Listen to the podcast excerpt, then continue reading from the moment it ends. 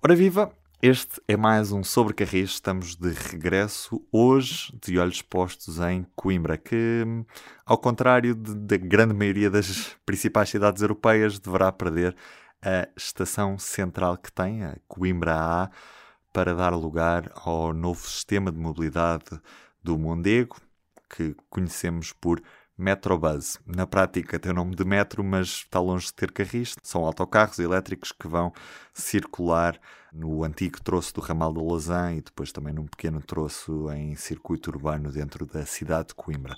Connosco hoje temos um convidado especial, ele que é urbanista e fala pelo uh, movimento cívico Coimbra, é o Luís Neto, que já vamos conhecer daqui a pouco. Também neste episódio Vamos falar sobre o impacto do Orçamento de Estado, do chumbo, neste caso, do Orçamento de Estado na ferrovia, a questão da dívida da CP e até as obras do Ferrovia 2020 que podem passar para o PT 2030. Carlos Cipriano, vamos começar por ti. Uh, estamos a falar do sistema de mobilidade Mondego tu estiveste a acompanhar este processo ao longo dos anos, uh, não é uma coisa que surgiu no último ano, uh, apesar da, da consignação da obra ter sido só em setembro de 2020. O que é que é isto do sistema de mobilidade do Mondego? Onde é que surge? Como é que surge esta ideia? Porque é que hoje estamos a falar de autocarros elétricos onde antes passava o comboio? Bom, teríamos que recuar algumas décadas até ao momento em que o ramal da Lausanne, portanto, que era uma linha regional de pouca importância, foi começando a ter muita importância à medida que se tornou uma quase linha suburbana da cidade de Coimbra. E se constatou que o tipo de material que lá andavam, que eram umas automotoras, as alãs, com uma linha com um traçado muito sinuoso, não era o mais adequado para responder à forte procura que tinha na altura e que era expectável que continuasse a crescer eh, à medida que eh, Coimbra também se transformava numa, numa grande cidade, numa quase pequena metrópole a nível eh, regional. E então aquilo que, e já agora permite-me dar opinião, aquilo que poderia ter sido a solução mais simples de todas, que era eletrificava-se, punha-se sinalização eletrónica e punham-se lá UTEs e ficava o assunto resolvido de forma muito barata e de forma a responder perfeitamente à procura que se previa e à sua expansão, porque com uma linha com sinalização eletrónica, com pontos de cruzamento como tinham e com material elétrico ficava resolvido e de forma até bastante barata. Em vez disso, optou-se por uh, partir-se para uma viagem chamada Metro Mondego, ou seja, integrar o ramal da Lausanne numa rede de metro que entraria pela cidade, com várias antenas, e articular aquilo tudo numa só rede de metro. Bom, à partida eu não teria nada contra essa ideia, eh, desde que tivessem começado pela parte mais difícil, que era começado por fazer o metro na própria cidade e depois, sim, numa segunda fase, prolongá-lo ao ramal da Lausanne, de forma a integrar aquela linha no tal metro Mondego. Mas não, decidiu-se começar pelo mais fácil, que era exatamente por destruir aquilo que já existia. E então começou-se por destruir o ramal uh, da Lausanne, começar por se fazer ali o metro Mondego e depois só numa segunda fase é que iriam fazer as obras e implantar os carris uh, na cidade.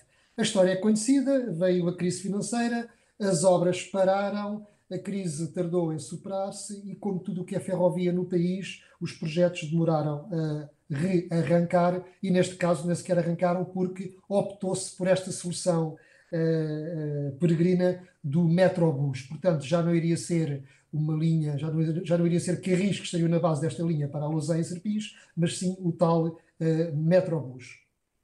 E chegámos aqui a esta, esta situação uh, em que é irreversível. Eu recordo-me que o próprio Ministro das Infraestruturas, quando foi a consignação uh, destas obras, que foi numa pequena cerimónia em 2020 na Lausanne, ele próprio assumia publicamente que não era a solução ideal para ele, mas tal como estava o projeto, teria que arrancar com isto e, portanto, eh, seria uma realidade. Se bem que ele, por duas vezes no seu discurso, disse que se algum dia isto ganhar massa crítica, a solução de futuro poderá ser ferroviária.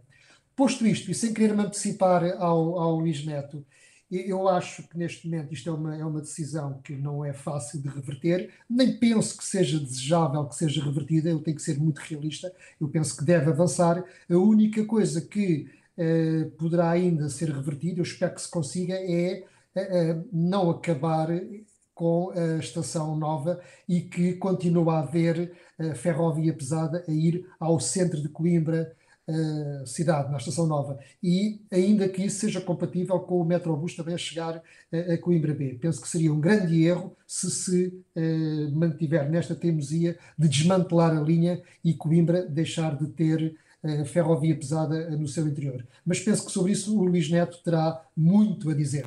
Vamos ouvir-te, Luís. Uh, o movimento que representas e que, que, que, a que dás voz neste, neste episódio um, defendo a solução do Metrobus, defendo outra solução. Qual é que é a vossa aposta para a cidade de Coimbra? Olá, obrigado por, por nos receberem. Uh, nós, no, no movimento, partimos já do princípio que a solução de Metrobus é um dado adquirido. Por uma questão de, de querermos ser focados, não é? E, e, escolhermos a luta que queremos lutar. As obras já, já estão em curso no, no, no troço que corresponde à linha, antiga linha do Lazã, entre Serpins e Alto São João. E, e, nesse sentido, a solução técnica que está a ser adotada é, é mesmo o Metrobus. O que nós dizemos é que, mesmo tendo adotado esta, esta solução de, de BRT, não é? Uh, noutros, noutros países chama-se assim, em Coimbra é que, é que se adotou a, a, designação de Metrobus, porque supomos nós que qualquer que fosse a solução tinha que ter metro no nome, não é? Uma das vantagens que ela tem é hum, ter menos exigências nos raios de curvatura, não é? portanto é mais adaptável a, a, a circuitos urbanos mais sinuosos. Uh, o que significa que uh, ela permite, uh, junto à, à, Estação Central de Coimbra, que se faça um traçado que evite o seu encerramento, porque o traçado que está a ser levado avante é o, exatamente o mesmo que, que era um, quando a solução era o tram-train para o, para o metro Mondego. Que implica o encerramento da, da linha e, aliás, a utilização do canal da, da linha de comboio que, que, vai de Coimbra B até à estação central e, portanto, uh, implica necessariamente o, o, encerramento desta, desta estação, que nós gostamos muito de frisar que em, em 2019 teve 1,3 milhões de passageiros. É? E em conjunto com Coimbra B são as principais estações fora das áreas do, de, de, influência das áreas metropolitanas. Uhum. Havendo já obras no terreno, até que ponto é que esta decisão de encerrar a estação nova de Coimbra, ou seja, Coimbra A, não é já irreversível? Nós entendemos que não é irreversível porque as obras que estão no terreno são só uh, entre Serpins e Alto São João. Alto São João fica mesmo ali na entrada da cidade. Foi consignada já esta semana uh, o troço entre Alto São João e a portagem, eh, sendo que esta estação da portagem fica mesmo em frente à, à entrada, àquela fachada principal da estação central de Coimbra. Uh, e o troço que falta é justamente, um, pelo menos nesta linha principal, é justamente o que vai da estação central até Coimbra B. E este troço ainda não foi consignado, ainda está em concurso, o concurso está aberto e, e tem a vantagem de, uh, do nosso ponto de vista, depender da remodelação de, da estação de Coimbra B porque sem esta remodelação não é possível uh, ter a capacidade necessária para, para receber e, e, armazenar durante a noite, principalmente, os comboios da rede, nós chamamos rede de suburbanos de Coimbra, porque entre os suburbanos da Figueira e os regionais de Aveiro, entroncamento e, Guarda, têm todos um, um comportamento ou fazem todos um serviço de proximidade, de comboio de proximidade, não é? Em, em Espanha chamam-se as cercanias, aqui seria, seria uma coisa do, do mesmo género. Um... Até que ponto é que o facto de ter mudado a cor política na Câmara de Coimbra eh, pode ter alguma alteração neste projeto? Ou seja, qual é a sensibilidade do novo Executivo em relação a este projeto? Ainda não nos é muito claro e ainda não tivemos a oportunidade de reunir com eles, embora esteja prometido para breve uma, uma reunião. Uh, o que temos ouvido é que uh, já não há nada a fazer, que, que um, o projeto já está em curso e que, que se poderia perder eh, financiamentos europeus. É, é, principalmente isto, ou seja, não temos ouvido nenhum argumento contra aquilo que estamos a propor, a solução técnica que estamos a propor ou, ou, ou a estratégia para, para a mobilidade e para a cidade. O que é dito é que é tarde demais, digamos assim. Eh, e nós, obviamente, estamos, estamos em desacordo. Um... Mas, Luís, é possível é. manter a Estação Central de Coimbra sem perder os fundos europeus? É, isso é. o, que, o que não seria possível era fazer esta linha de Metrobus uh, mantendo esses fundos europeus. Embora, no nosso entender, uh, o, o que isto pode implicar será só um atraso no, no projeto para este troço em específico, não é? Entre a Estação Central e Coimbra B, porque tudo o resto pode, pode avançar e funcionar à vontade. As populações da Lausanne e de Miranda do Corvo vão ser servidas por este serviço Metrobus, pelo menos até à portagem, que é, que é a baixa da cidade, o largo da portagem. Uh, portanto, não, não ficarão muito prejudicadas de todo, não será esse o caso.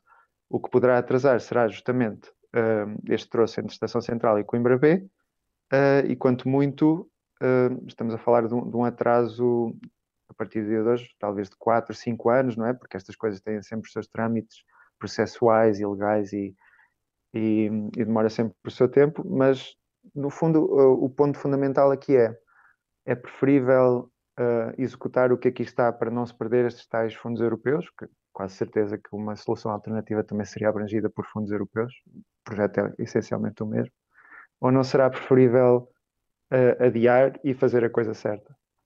Porque se realmente este executivo considera que, que o que estamos a propor é a coisa certa, uh, é, é isto que está em cima da mesa, é isto que deve ser considerado. E que impactos isto tem a nível de transbordos? Porque tu estavas a falar agora de, por exemplo, eu venho de Miranda, fico na uhum. portagem, mantendo a, a, estação nova, se quiser depois apanhar um comboio para o Porto, basta, só tem de fazer um transbordo, tem de fazer dois, isso funcionaria como, já agora, para quem não conhece absolutamente nada da, daquela zona? Do ponto de vista de, de, dos passageiros que vêm da, da antiga linha da Lausanne, uh, e se quiserem aceder a, a comboios de longo curso, terão que aí sim descer uh, no Largo da Portagem, apanhar um, um comboio suburbano até Coimbra B. Se bem que no agregado de, das deslocações eh, deverá ser mais ou menos residual, porque a maior parte das pessoas deslocam-se para o centro da cidade, tanto seja na zona do estádio ou abaixo da cidade.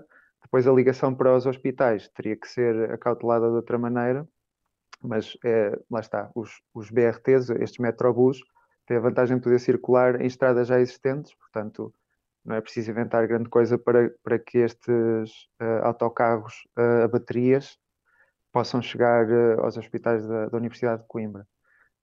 Uh, agora, o que nós pensamos é, é, do ponto de vista ao contrário, ou seja, não de quem vem de sul, da, da linha da Lausanne, mas quem vem de norte e do oeste de, destes comboios suburbanos, não é? que atualmente conseguem chegar diretamente ao centro da cidade. Como defende mesmo... o próprio ministro, não é? Uh, na apresentação do Plano Ferroviário Nacional foi muito claro dizer o comboio tem de chegar ao centro da cidade. Uhum. Muito claro. É um, Sim, e é um mantra que tem sido repetido em quase todas as intervenções públicas que o ministro faz, e, e com toda a razão, no nosso entender. É assim em toda a Europa, não, não vemos porque é que há de ser diferente em Portugal.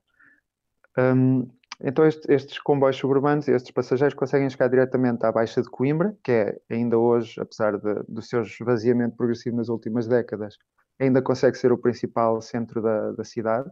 Mas mesmo aqueles que se deslocam para, para outras zonas centrais da cidade têm ali a maior parte do, do, dos autocarros é, é, naquele ponto que conflui a maior parte das linhas de autocarros e onde há a maior frequência e a maior abrangência da rede.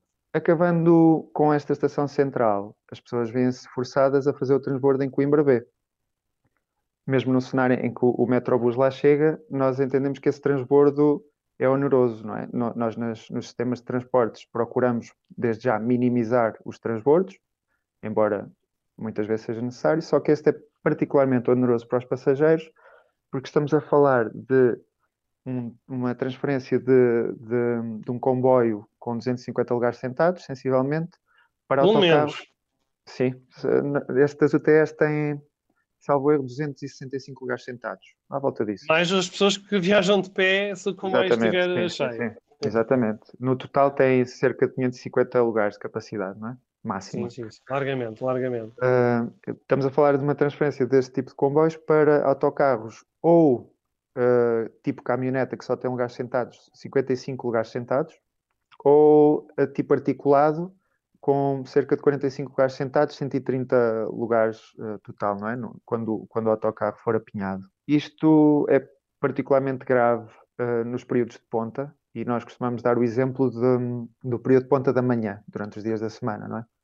Em que temos três comboios suburbanos a chegar a Coimbra num espaço de, de 10 minutos, cerca de 10 minutos. Nós, por experiência própria, não, não temos, infelizmente, dados uh, finos neste, nestes termos, mas, mas, sabemos que estes comboios chegam uh, à capacidade, ou seja, Uh, naquele estado em que há alguns lugares uh, sentados livres, não é? Lugares livres sentados, mas já vão algumas pessoas de pé.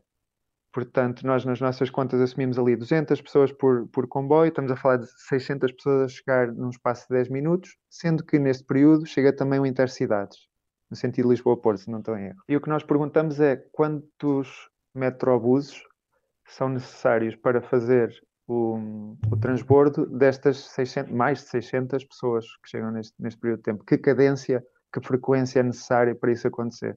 Facilmente chegamos à conclusão que se entrar ali numa situação de ruptura, que, que vai comprometer não só o, funcionamento da estação, como é óbvio, mas, mas a, a competitividade do comboio suburbano face ao automóvel, não é? Porque se, se uma pessoa vê a sua viagem ser atrasada neste transbordo, uh, facilmente poderá, poderá equacionar outro modo de transporte, como também vai comprometer a, a competitividade do próprio Metrobus, porque se, se os autocarros saírem desde já cheios à pinha de, do ponto não entra mais da rede, não entra mais ninguém nas paragens seguintes, não é?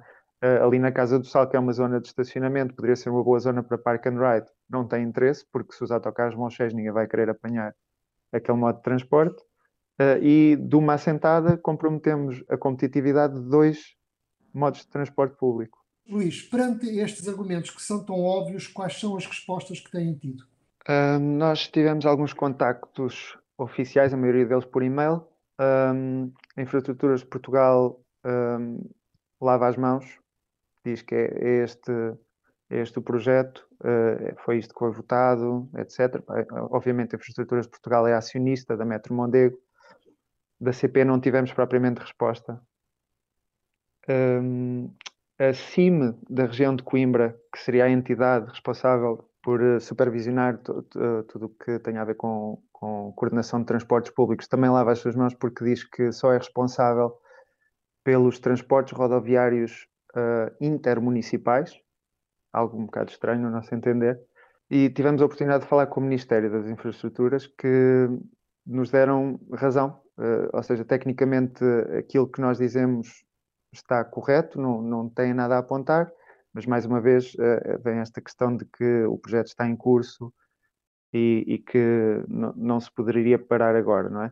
Nós entendemos, é, é uma análise nossa, que, que, provavelmente não teria um capital político para o fazer e, e que uh, poderia, ser, um, poderia ser inviável para eles imporem uma solução de cima para baixo, não é? De, de, do Ministério para, para a cidade e para, para a região.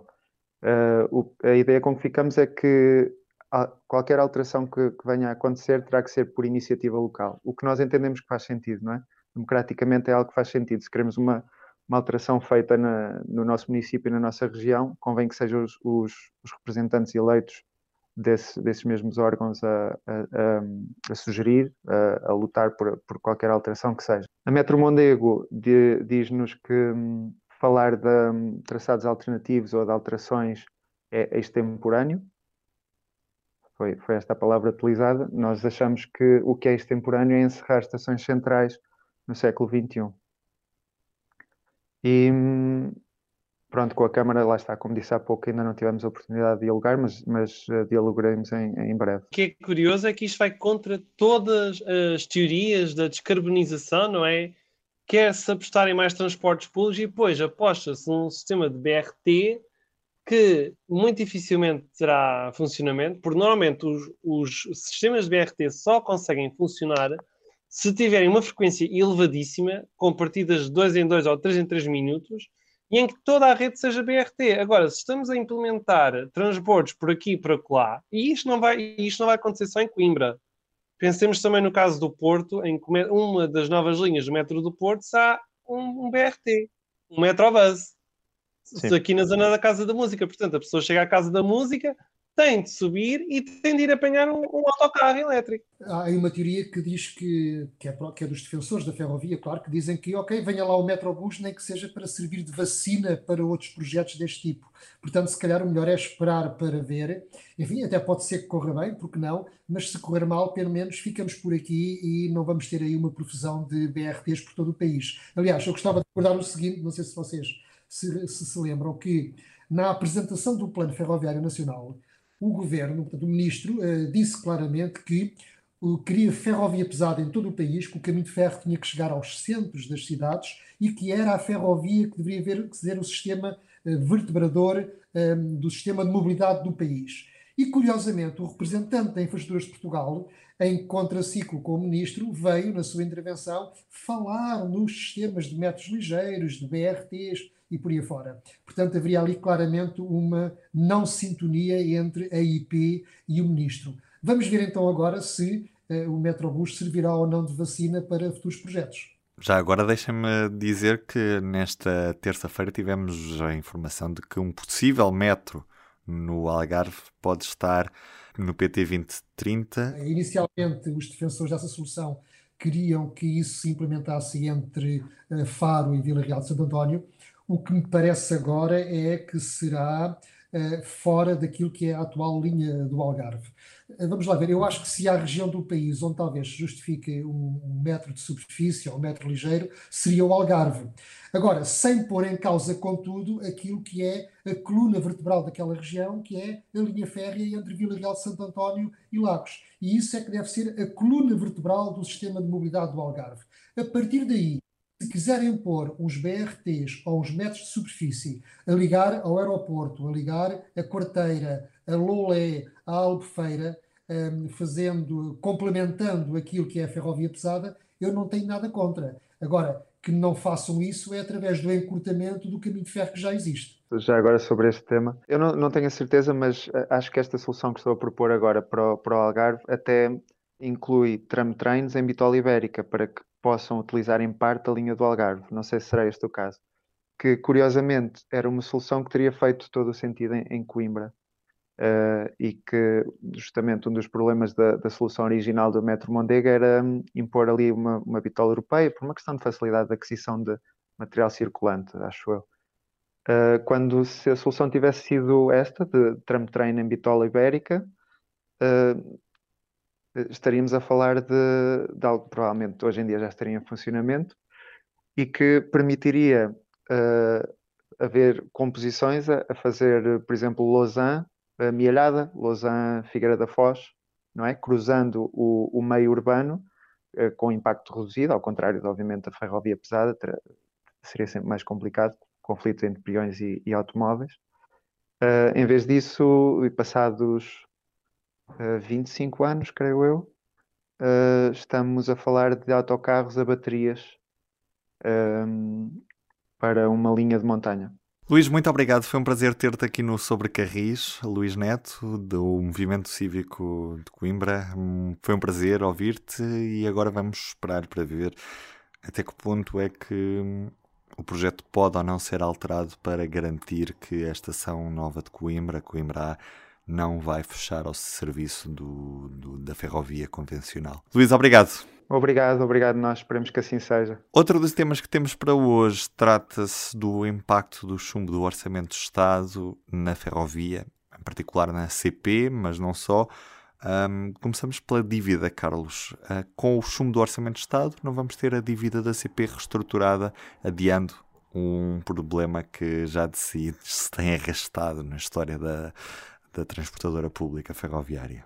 É uma pena, é um, é um naufrágio à vista do Porto, porque já estava inscrito no Orçamento de Estado e, se fosse aprovado, a CP poderia aspirar a que em 2021 visse finalmente resolvida a sua dívida histórica.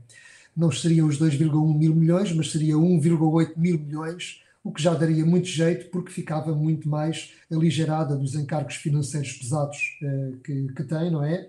Permitia-lhe uh, uma maior agilidade na gestão, permitiria também estar mais preparada para a liberalização do setor eh, e, e podia até já pensar em endividar-se, eh, é, é, curioso, para a compra de 12 novos comboios de longo curso, porque essa componente que era para o longo curso só poderia ser feita uh, se recorresse à banca, mas para isso tinha que ter o seu passivo limpo. E tudo isso fica, fica comprometido uh, por causa do chumbo do Orçamento de Estado, uma vez que a solução que estava em cima da mesa, mesmo já depois do chumbo que o ministro queria, ainda assim tentar forçar que isto fosse resolvido, não é possível uh, tecnicamente. Não por falta de governo, mas por falta de orçamento de Estado. Por outro lado, o chumbo do orçamento tem também implicações em praticamente todo o setor ferroviário. E, não são boas notícias. Portanto, são também as nomeações na CP que ficam comprometidas, uh, porque o Conselho de Administração não está completo.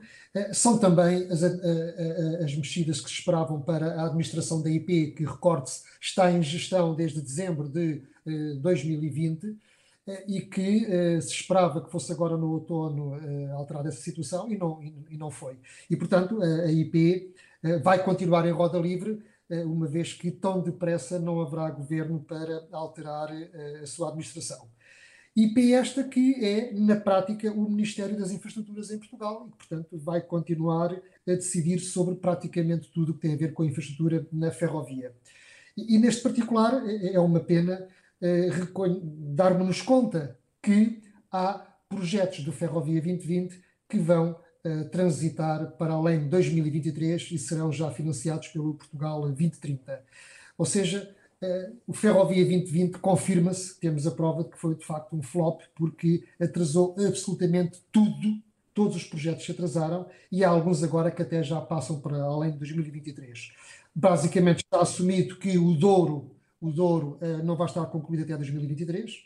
É curioso olhar para a apresentação do Ferrovia 2020 e ver que consta lá que deveriam as obras ter começado em março de 2018 e estar finalizadas em finais de 2019. Uh, eh, e ainda nem sequer há concurso para o Douro. O Évora Elvas também tenho sérias dúvidas que esteja completo até 2023. Pelo menos a parte da eletrificação e sinalização não estará seguramente. E depois temos projetos que fala-se muito, fala-se muito, mas não arrancam, que é o caso da modernização da linha de Cascais e a própria Beira Alta também tenho dúvidas que vá para além de 2023. Para além disto, e falando ainda nas consequências do orçamento, do chumbo do, do, do Orçamento de Estado, há coisas que eh, aparentemente poderão ficar, teoricamente ou tecnicamente, não, não seriam afetadas, nomeadamente eh, a continuação do, do, dos trabalhos do Plano Ferroviário Nacional. Mas, obviamente, que falta depois ela, porque estes, estes hiatos estes momentos em que se está no limbo não são eh, muito saudáveis para quando se trabalha em projetos de longo prazo. E, portanto, eu acho que o Plano Ferroviário Nacional eh, não vai ficar incólume perante esta situação. E receio também pelo concurso para a compra dos 117 comboios da CP, que foi aprovado em Conselho de Ministros, que deverá custar cerca de 819 milhões de euros, que tecnicamente nada impede que a CP avance com eles, eu espero que o faça, mas para todos os efeitos, o seu acionista neste momento é um governo em gestão. E, portanto, eu tenho eh, muitas preocupações e inquietudes sobre o que vai acontecer na ferrovia. Esperemos apenas que, pelo menos, o projeto de alta velocidade, seja qual for o governo que venha a seguir, eh, o prossiga, porque penso que há algum consenso na sociedade portuguesa entre esta futura linha Lisboa-Porto. Diogo. Ó oh, oh, Carlos, a questão é que em relação aos 117 comboios, a resolução do Conselho de Ministros foi aprovada em setembro, ainda nem sequer foi posta em Diário da República. E logo por aí é sintomático do atraso que esta viagem está a levar.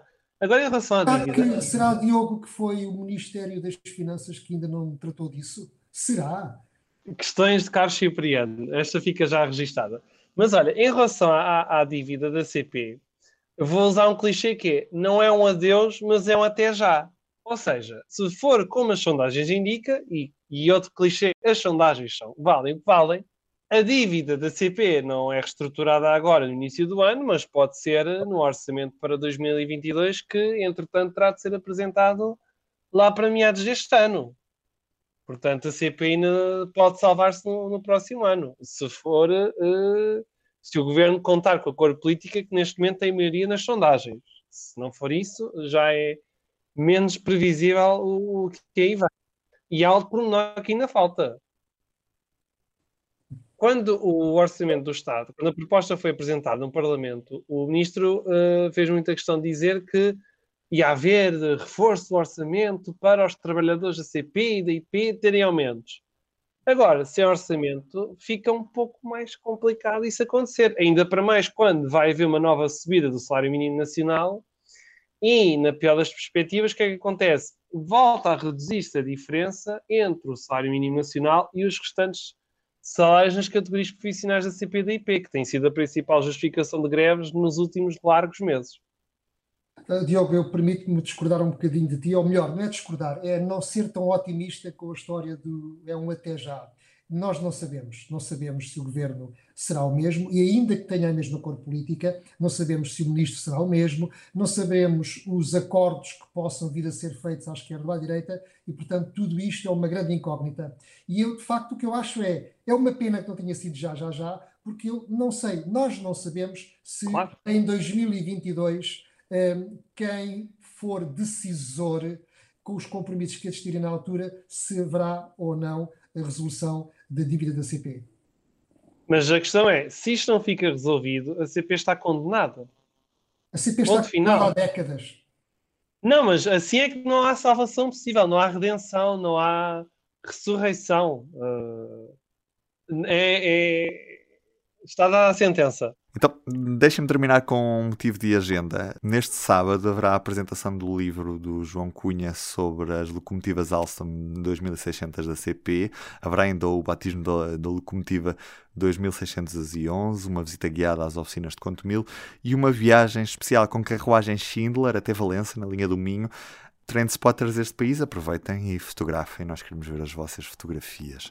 Eu sou o Ruben Martins, como sempre comigo, Carlos Cipriano, Diogo Ferreira Nunes. Hoje tivemos também o Luís Neto. Sempre um prazer. Até ao próximo episódio. Um abraço. Tchau, até à próxima. Até à próxima. O público fica no ouvido.